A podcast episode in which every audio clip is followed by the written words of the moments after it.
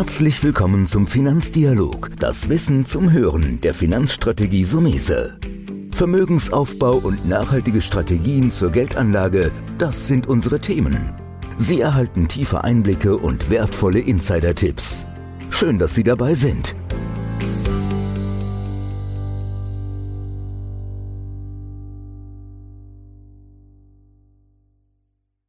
Heute sprechen wir im Podcast über Value Investing oder die Geldanlage mit Value-Titeln.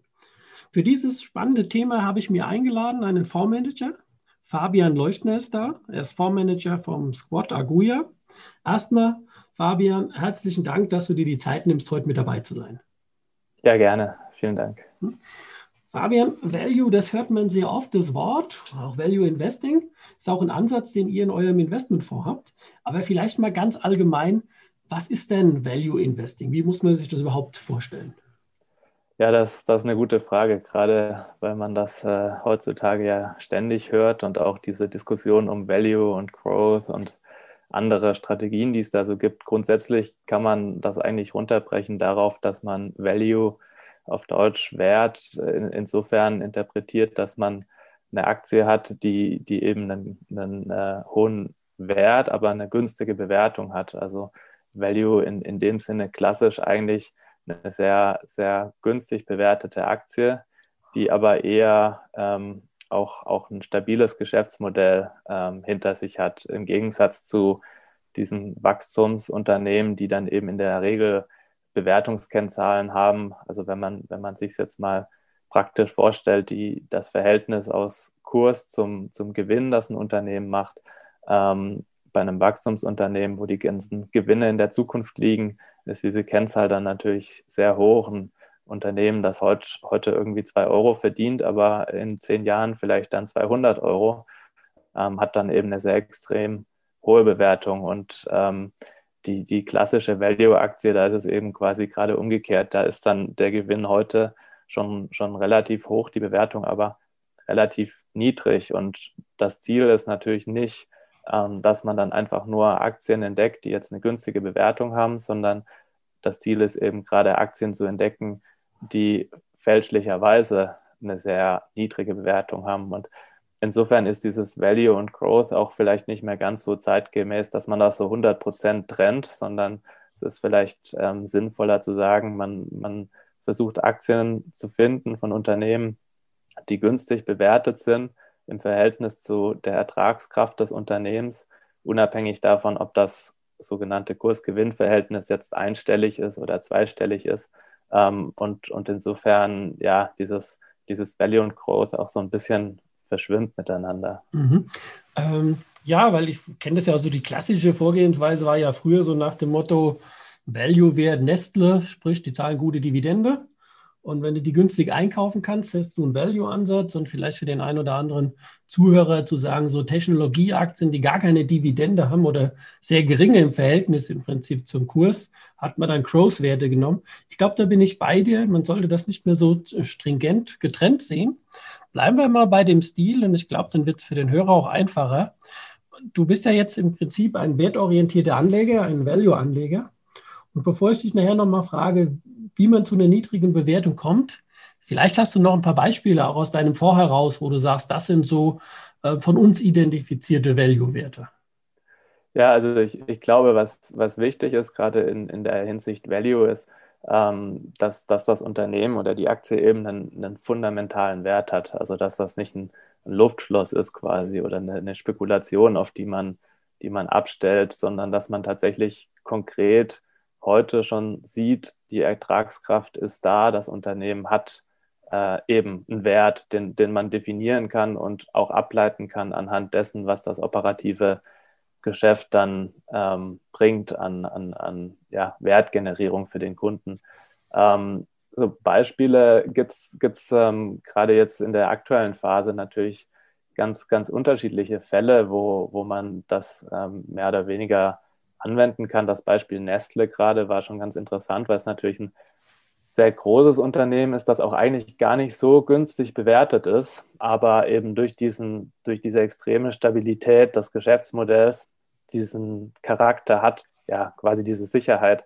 Es gibt aber eigentlich noch interessantere Unternehmen, gerade auch in diesem Bereich, ähm, also Nahrungsmittel und, und ja, so Consumer-Produkte ähm, von Unternehmen, die jetzt nicht die, die, die Größe und die ähm, Bekanntheit von Nestle haben, kleinere Unternehmen, zum Beispiel Nomad Foods, das ist der Mutterkonzern von Iglo oder eine Frosta oder Italian Wine Brands, die, die Wein machen, äh, im Prinzip auch vermarkten und, und viel zum Beispiel mit Aldi das, das machen. Und das sind alles sehr ja, werthaltige, stabile Geschäftsmodelle. Und das Interessante an diesen bisschen kleineren Unternehmen ist, dass sie dann auch noch oft besser wachsen als, als so ein ganz großes Unternehmen und trotzdem eben deutlich günstiger bewertet sein können. Und das ist dann so ein bisschen Value im Sinne von werthaltig, wie, wie wir es definiert haben, und auch gleichzeitig noch in dem Sinne, dass es von der Bewertung her auch tatsächlich noch, noch ein guten, gutes Stück günstiger ist. Jetzt ist es natürlich so, jetzt hat man den Value-Ansatz von mir für sich als Privatanleger entdeckt, aber jetzt kommen wir zu dem großen Problem, was du ja eben auch an Beispielen gesagt hast. Wie finde ich jetzt als Privatanleger oder für dich als Fondsmanager, wie findest du deine Titel? Und dann ist auch die Frage, gibt es ähm, Kriterien, wie du den Bewertungsmaßstab für dich dass du sagst, die Aktie, nehmen wir jetzt mal beispielsweise Itali Italian Wine Brand, ist billig. Wie, wie kommst du A auf die Titel und B, wie kriegst du dann den Ansatz, dass du sagst, okay, den habe ich jetzt gefunden und den will ich auch kaufen? Ja, das ist natürlich quasi gerade der, der Mehrwert, den man als aktiver Manager leistet oder als, als Fondsmanager leistet. Mit einem ähm, passiven Investment hat man natürlich einfach ein, eine ganze Handvoll von Unternehmen, in die man investiert. Und eigentlich ist es ja gerade unsere Aufgabe, eben das zu machen, diese Titel zu finden und dann auch entsprechend zu, zu bewerten. Ähm, wie, wie man auf die kommt, ist, ist eine gute Frage. Im Prinzip, also mein, mein Kollege, der Herr Wittmann und ich, wir interessieren uns schon seit unserer Jugend für, für den Kapitalmarkt und haben einfach über die letzten Jahre extrem viele Unternehmen getroffen auf Konferenzen. Äh, in Nicht-Corona-Zeiten haben wir bestimmt so zwei, zwei bis 300 Unternehmen-Meetings, Unternehmensmeetings pro Jahr ähm, gemacht und, und man lernt dann immer sehr viele Unternehmen kennen. Wenn man sich mit den Unternehmen beschäftigt, stößt man wieder auf andere Unternehmen. Ähm, es ist quasi so ein Prozess, dass man eigentlich ständig auf, auf interessante, potenziell interessante Unternehmen stößt. Und dann ist natürlich die zweite Frage, die alles Entscheidende, wie, wie entscheidet man dann, ob es jetzt tatsächlich günstig ist oder nicht. Und da ist Investieren natürlich so ein bisschen eine Mischung aus Kunst und Mathematik. Also auf der einen Seite kann man natürlich die ganzen zukünftigen potenziellen Erträge modellieren und sich überlegen, welchen, welche Einflussfaktoren spielen eine Rolle und welche Chancen und Risiken gibt es und baut dann darauf basierend ein Modell auf und überlegt sich eben auch, ähm, wie man diese potenziellen Gewinne dann, dann bewertet, mit was für einem ja, Zinssatz quasi man das ähm, diskontiert.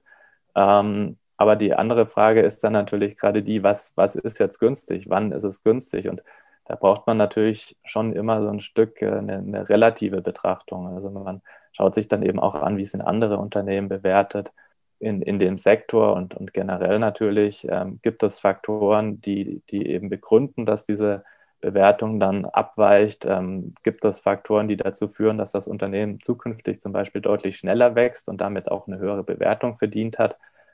das Ziel ist dann eigentlich immer, Sachen, Themen zu finden, wo, wo man einen, einen Grund hat, der nicht auf der Hand liegt. Also beispielsweise bei Nomad Foods ist, ist ein Unternehmen, das in den USA gelistet ist und auch in Dollar berichtet und im Prinzip für die meisten europäischen Investoren gar nicht ja, bekannt ist. Auf der anderen Seite ist das Geschäftsmodell der europäische Tiefkühlmarkt, also Iglo und, und andere europäische Marken, ein komplett europäisches Geschäft und ein amerikanischer Investor tut sich schwer, das einzuschätzen. Und dann ist man quasi in so einer Situation, wo die Aktie so ein bisschen im Niemandsland schwimmt. Und das könnte dann zum Beispiel ein Grund für, für eine niedrige falsche Bewertung sein, solche, solche Besonderheiten quasi. Mhm. Also okay, fass gerade nochmal zusammen. Also ganz klar, du suchst dir Unternehmen aus, die Geschäftsmodelle, die Branche, die Perspektiven oder wie du es jetzt an der ähm, Beispiel der Norma Foods gemacht hast. Da habe ich nämlich generell für den Podcast eine Frage vorbereitet. Das passt jetzt eigentlich richtig gut. Du hast sie zum Teil beantwortet, aber vielleicht noch ein bisschen, äh, bisschen mehr Input, ähm, den du noch liefern kannst. Der deutsche Anleger neigt natürlich immer, deutsche Aktien überzugewichten. Aber es ist doch grundsätzlich viel besser, weltweit anzulegen. Du hast das Beispiel schon gesagt, sogar ein deutscher Wert. Mir fällt ja jetzt, weil ich in Mainz bin, dasselbe Thema bei Biontech ein. Biontech sitzt in Mainz, hat sich aber listen lassen, nicht in Frankfurt, sondern in New York. Also ja. das ist ein Kriterium. Aber ich glaube, da gibt es noch ein bisschen mehr, warum es doch besser ist, weltweit zu schauen, als wie in Deutschland, oder? Ja, also grundsätzlich ist es natürlich so, dass es in der ganzen Welt hervorragende Unternehmen gibt und je breiter der Horizont ist, desto mehr Chancen hat man dann eben solche spannenden Chancen zu finden. Von daher ähm, macht es aus der Hinsicht natürlich keinen Sinn, sich einzuschränken und zu sagen, ich beschäftige mich jetzt nur mit deutschen Unternehmen, vor allem dann nicht, wenn man die Möglichkeiten hat, ähm, einerseits gerade in Europa, ähm, man jetzt nicht in der Corona-Zeit ist ähm, und man dann die Unternehmen vor Ort besuchen kann und sich anschauen kann, dann, dann gibt es schon mal eigentlich wenig Gründe, dass man sich jetzt dann nur auf Deutschland beschränkt und heutzutage mit den, den digitalen Möglichkeiten, die man hat, sich zu informieren, ist man eben auch nicht im Nachteil, wenn man sich zum Beispiel mit US-Unternehmen beschäftigt. Das war früher anders, als man ähm, die, die Berichterstattung quasi, wenn, wenn die Unternehmen ihre Zahlen berichtet haben und das dann irgendwie per Post nach Europa geschickt werden musste erstmal, dann hatte man natürlich einen großen Nachteil. Aber heutzutage ist es so, dass man aus der Hinsicht ähm, keinen Nachteil hat und auch sprachlich ist es in der Regel so, dass, dass fast alle Unternehmen ähm, auf, auf Englisch berichten und auch von der Governance her ähm, in den meisten Ländern ähm, ähnliche ähm, ja, Gegebenheiten da sind. Ich würde schon sagen, global, es, es gibt bestimmte Gebiete, Bereiche, da braucht man eine bestimmte Expertise oder sollte vielleicht auch lokal vor Ort sein. Gerade manche Emerging Markets, da aus Corporate Governance Gründen muss man da sich da schon vielleicht nahe auseinandersetzen damit. Aber so grundsätzlich Nordamerika, Europa, würde ich sagen, ist auf jeden Fall ein Universum, mit dem man sich beschäftigen sollte, wenn, wenn man die Möglichkeit hat. Mhm. Habt ihr auch in eurem Fonds ja in den Anlagebedingungen drin und habt das ja auch erfolgreich in den letzten Jahren umgesetzt? Ähm, jetzt habt ihr einen Mischfonds und Mischfonds haben ja große Beliebtheit, auch bei mir in den letzten Jahren gehabt, weil du dort ja verschiedene Anlageklassen abdecken kannst. Du gehst ja in Aktien, Anleihen, Derivate oder auf Kasse. Jetzt stellt sich natürlich auch für so einen Privatanleger, der jetzt selbst, sagen wir mal, er meint, er muss es selbst versuchen. Ich sage ja immer so ein bisschen gemeinerweise mit der erhobenen Zeigefinger, lass es über größten können das die Profis besser, wie so ein Fondsmanagement bei euch. Aber wie würde ich als Privatanleger, beziehungsweise wie macht der Fondsmanager ähm, Fabian Leuchtner das, dass er sagt, die Quoten, wann tust du die Kasse erhöhen, wann tust du die Aktienquote erhöhen welche Ereignisse spielen da eine Rolle, wenn du in einem Mischfonds agierst?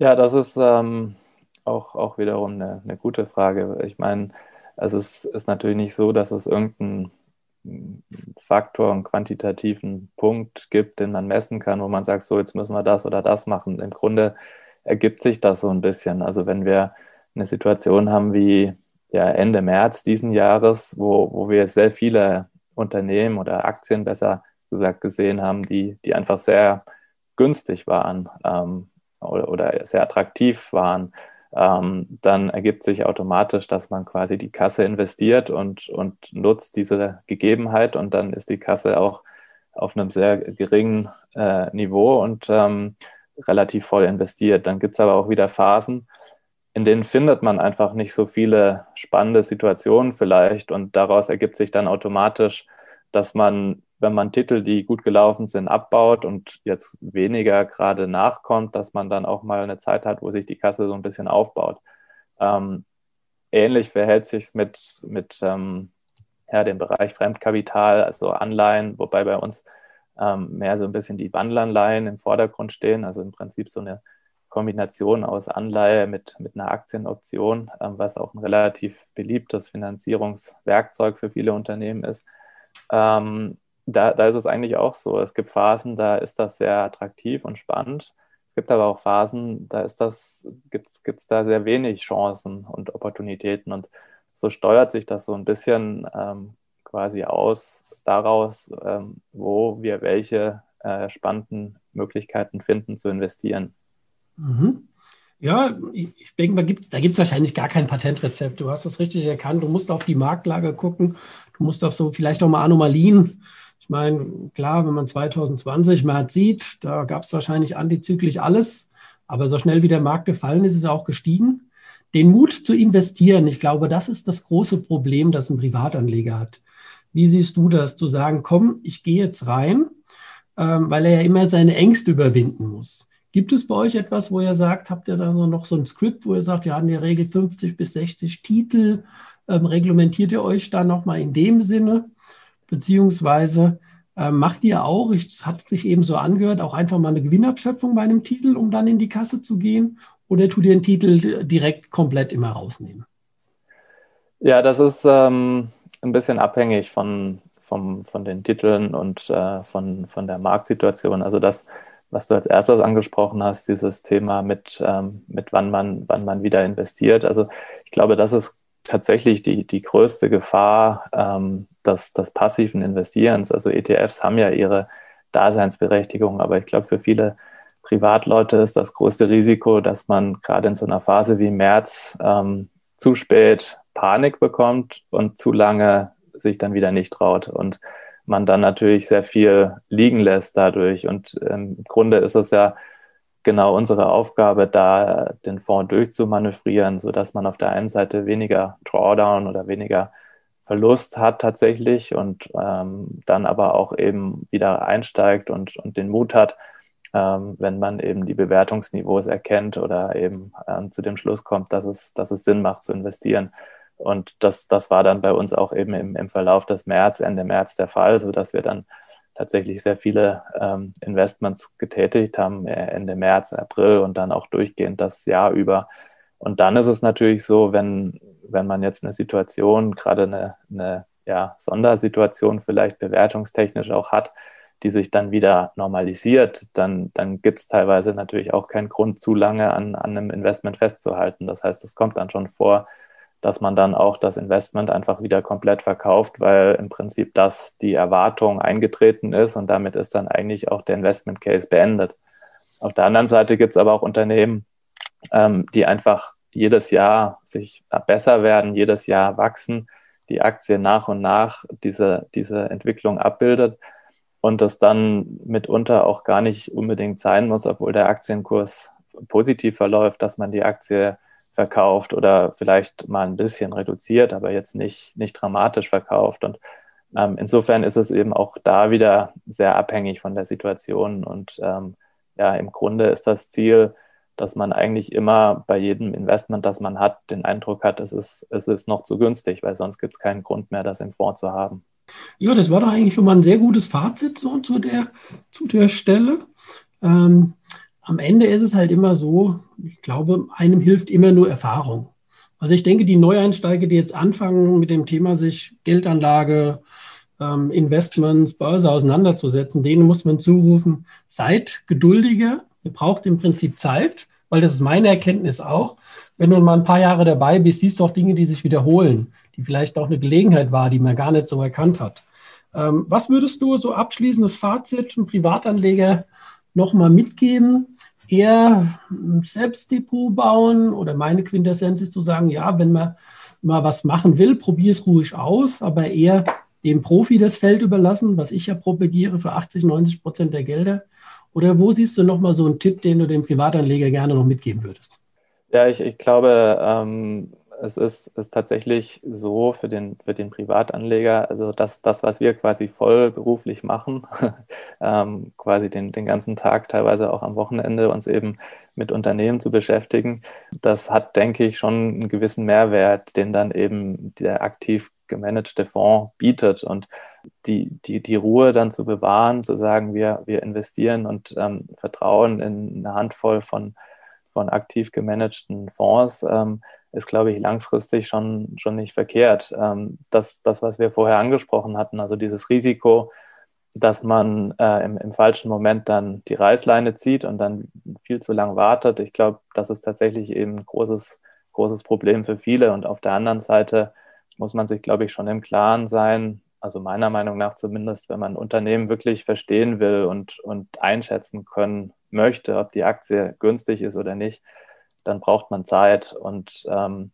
wenn man sich selbst ein Portfolio aufbaut mit, mit Aktien und dann auch die Gewissheit für sich haben möchte, dass man da wirklich sicher sein kann, dass das vernünftige Aktien sind, da, da, bin ich mir nicht sicher, ob man, ob man die Zeit hat oder ob man sich die überhaupt nehmen kann und möchte. Von daher glaube ich, ist es für viele, vielleicht nicht für jeden, es gibt sicher Leute, die können und wollen das auch, auch selbst in die Hand nehmen, aber ich glaube, es ist für viele schon sinnvoll, auf, auf aktiv gemanagte Fonds zurückzugreifen, wobei man da wiederum sagen muss, das ist ein großes, breites Feld und es gibt meiner Meinung nach auch viele, die jetzt nicht unbedingt einen großen Mehrwert liefern. Deswegen glaube ich, ist es da auch gut, jemanden zu haben, der, der dann ein bisschen mithilft zu sagen, ähm, der aktive Fonds, das macht Sinn und das ist was, das kann man vielleicht auch anders lösen, günstiger lösen oder selbst in die Hand nehmen.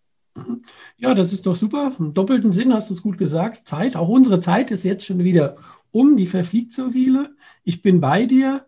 Ähm, wenn man es ernsthaft betreiben wird, auch als Privatanleger, dann musst du schon Zeit investieren und das können und wollen die meisten ja auch nicht unbedingt. Deswegen sage ich an der Stelle ähm, vielen Dank, Fabian Leuchtner, Fondsmanager des Squad Aguja. Ein sehr tolles Investment, das wir auch gerne unseren Mandanten empfehlen. Wer da Fragen, Anregungen hat, gerne kurze Nachricht an uns. Ansonsten auch ähm, Deine Finanzrevolution gibt es mittlerweile auch als äh, Internetseite.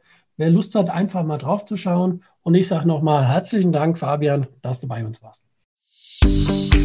Das war der Finanzdialog, das Wissen zum Hören der Finanzstrategie Sumese. Natürlich ist dieser Podcast keine Anlageempfehlung, denn jede Anlageentscheidung muss individuell getroffen werden. Idealerweise ist sie Teil einer ganzheitlichen Strategie, die exakt zu Ihnen passt. Dazu müssten wir uns persönlich kennenlernen. Besuchen Sie uns auf sumese.de